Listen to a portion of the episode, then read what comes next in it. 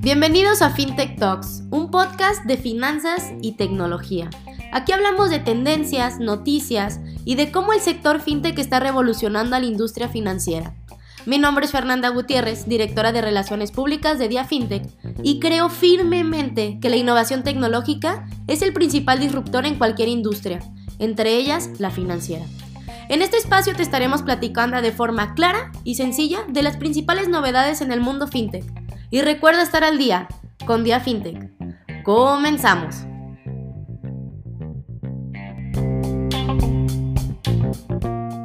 ¿Cómo están? Muy buenas tardes a todos. Eh, mi nombre es Roberto Aguilar. Yo soy director de Día FinTech y el día de hoy, 24 de mayo, arrancamos con una nueva emisión de FinTech News.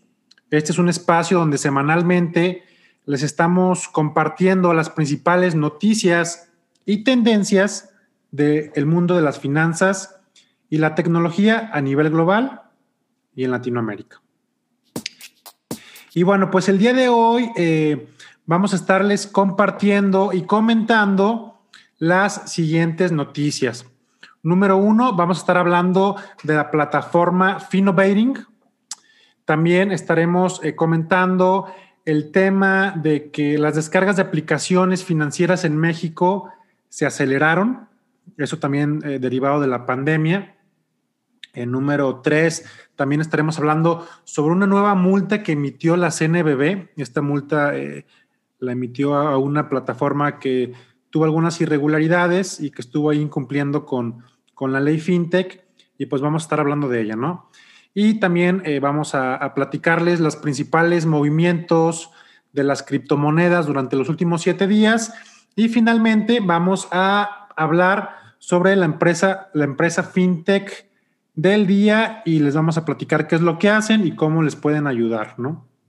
Entonces, bueno, comenzando con este, con, con este episodio, vamos a hablar sobre la nueva plataforma que se llama Finovating, la cual fue anunciada y se anunció su lanzamiento donde más de 50 mil startups del universo fintech, insurtech, proptech, así como más de 10 mil corporaciones y 10.000 inversionistas podrán estar conectados e interactuar. Esta plataforma se llama Finovating y de acuerdo con ellos, eh, pues esta plataforma surge como una respuesta para muchas empresas que resultaron afectadas para conectar, vender, colaborar e innovar con otras empresas durante la pandemia, ¿no? O sea, ahora con todo el tema de la pandemia, pues obviamente eh, el tema de networking, etcétera, pues eh, cambió mucho, entonces, este, bueno, eh, gracias a esto, el tema de la pandemia fue que salió esta, esta plataforma. Y bueno, el principal objetivo es detectar nuevos modelos de negocio, startups y tecnologías para poder conectar con los mejores, con los mejores perfiles de acuerdo con el objetivo de cada empresa o inversionista que se encuentren en distintas partes del mundo, ¿no? Entonces, pues los invito a que le den una revisada, eh, metan, googleenlo, así como se escucha, eh, y está muy interesante lo, lo, que, lo, que van a, lo que van a poder hacer a través de esta plataforma. Y bueno, pasando a la segunda nota, la segunda noticia eh, de la semana, vamos a hablar sobre un reporte que sacó eh, Apps Flyer. El reporte se llama FinTech App Marketing Insights Latam edición 2021. Y de acuerdo con este reporte, México registró el mayor crecimiento de aplicaciones móviles de finanzas de la región de América Latina entre el primer trimestre del 2019 al mismo periodo del 2021. En este contexto, México se posicionó en el séptimo lugar dentro de los principales países con mayor número de instalaciones de aplicaciones financieras, solo por debajo de Filipinas, Rusia, Estados Unidos, Indonesia, Brasil e India. Según este informe, este comportamiento obedeció en gran medida a las necesidades de la población ante las restricciones de movilidad, el cierre de sucursales y el acceso limitado a muchos servicios solo a través de canales digitales durante los primeros meses de la pandemia del coronavirus. Entonces, pues ahora que en los primeros meses del coronavirus todo el mundo estaba encerrado, había, digo, de ser posible, había que evitar ir a y, salir, ir a los bancos, etcétera. Entonces, pues esto realmente fomentó que hubiera un gran número de, de descargas de aplicaciones financieras. Y bueno, para pasar a la siguiente nota, vamos a estarles platicando de esta nueva multa eh, que lanzó, o, más bien que emitió la CNBB. Esta multa eh, se la pusieron a la plataforma Wishing, no sé si la conozcan, pero esta plataforma desde el 2019 estuvo presentando diversas irregularidades por su modelo de negocio, el cual consistía en invertir en conciertos y eventos en vivo. Luego de que se detectaran varias irregularidades por falta de pago a sus inversionistas, esta plataforma tuvo que cerrar operaciones, por lo que la CNBB sancionó a la plataforma con una multa de casi 85 mil pesos. De acuerdo con la CNBB, la multa se debe que la plataforma utilizó la expresión de institución de financiamiento colectivo a través de las palabras crowd lending y crowd investing, sin que esta plataforma estuviera debidamente acreditada como tal, ¿no? Entonces, bueno, vemos aquí una nueva multa que, emite la CNBB, ya van varias y bueno, realmente pues creemos que esto, eh, pues de cierta forma le da más seguridad al sector y pues bueno, creo que está bien que que, la autoridad esté supervisando estas plataformas que pues, realmente a lo mejor dicen ser crowdfunding, crowdlending, cuando realmente pues no lo son. Y bueno, para pasar al siguiente tema, vamos a platicarles de las principales criptomonedas estos últimos siete días, cómo se han estado moviendo. Eh, número uno, pues tenemos el caso de Bitcoin. El día de hoy el Bitcoin anda alrededor de los 44 mil dólares. Eh, y la semana pasada pues, anduvo baja, ¿no? El, lunes pasado anduvo en 37 mil, durante el fin de semana cayó casi hasta los 30 mil, pero bueno, hoy ya otra vez subió, eh, subió su valor y yo creo que pues vamos a, no, perdón, perdón, perdón. La semana pasada el Bitcoin estuvo en 44 mil dólares y el día de hoy está en 37 mil. Tuvo una bajada muy fuerte la semana pasada, eh, por ahí del viernes llegó hasta los 30 mil y ahorita ya empezó a subir otra vez y el día de hoy llegó a los 37 mil, casi 38 mil dólares. Entonces, eh, pues bueno, sí tuvo una caída bastante fuerte, pero bueno, ya se está recuperando, ¿no?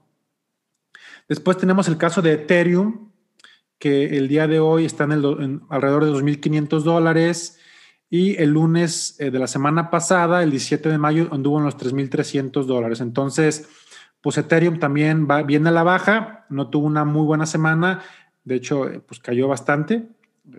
Si, recuerdan, anduvo eh, rondando los 4 mil dólares y el día de hoy pues anda en los 2.500, ¿no? Entonces, pues veamos qué pasa con esta criptomoneda, que el día de hoy está en los 2.509 dólares. Por otro lado, tenemos el caso de Tether. Tether, esta criptomoneda se ha mantenido durante la última semana en el dólar, no, no ha tenido muchos cambios. El tema, otra cripto, la Ripple, eh, también ha venido un poco a la baja. La semana pasada, el lunes pasado, andaba en 1.4 dólares y el día de hoy anda en los 87 centavos de dólar, ¿no? Entonces, pues también ha, venido para la baja y ha venido, este, no, no, no, tuvo una muy buena semana. Eh, finalmente tenemos el caso de Litecoin, que igual eh, viene, viene hacia la baja. La semana pasada anduvo en los 281 dólares y el día de hoy anda en los 168 dólares, ¿no? Entonces, pues realmente creo que esta semana o la semana pasada fue, fue, fue en general mala para las criptos. Yo creo que principalmente por el tema, el tema de China.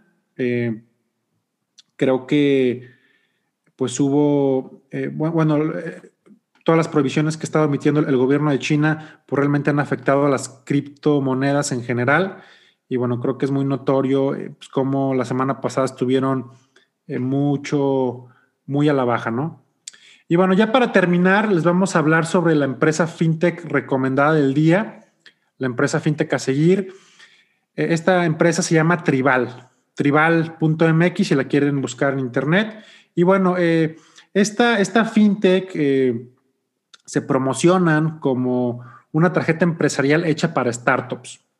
Y en, en este año, en abril, esta fintech levantó 34.3 millones de dólares para impulsar su crecimiento en México y apoyar a las pymes en mercados emergentes. Dentro de los principales beneficios que Tribal menciona tener es pues que no tienes que tener un historial crediticio para poder pedir su tarjeta, no hay tanto papeleo, es todo digital, una aprobación rápida, puedes eh, eh, tener tarjetas digitales al instante. Y, bueno, eh, pues se las recomiendo, chequenla, realmente está pensada para, para, las pymes, para las startups. Y bueno, como saben, en México y en Latinoamérica abrir una cuenta para una empresa, para una pyme, startup del tamaño que sea, realmente es complicado y suele ser bastante, bastante tardado, ¿no? Entonces, por ahí se las dejo para que la chequen. Se llama Tribal, su página de internet es tribal.mx. Y bueno, pues los invito a que, a que la sigan y vean si les hace sentido eh, a ustedes sacar esta tarjeta o abrir su cuenta para, para, para su empresa. Y bueno, pues el día de hoy, eh, pues es todo lo que les queremos compartir. Si alguien tiene alguna pregunta, eh, con mucho gusto se las, se las podemos responder. Si no, pues aquí vamos a dejar el, el video en Facebook y en, y en YouTube en Facebook y en Instagram. Y eh, pues nada, eh, los invito a que nos sigan en todas nuestras redes sociales, eh, en Facebook, en YouTube, en Instagram, LinkedIn, Twitter, nuestro podcast FinTech Talks que está en Spotify, en Apple Podcasts, etcétera. Entonces, pues si no, hay, si no hay nada más, si no hay alguna pregunta, por mi parte sería todo. Muchas gracias pues a todos los que se conectaron el día de hoy. Y eh, nos vemos la próxima semana. Que estén muy bien.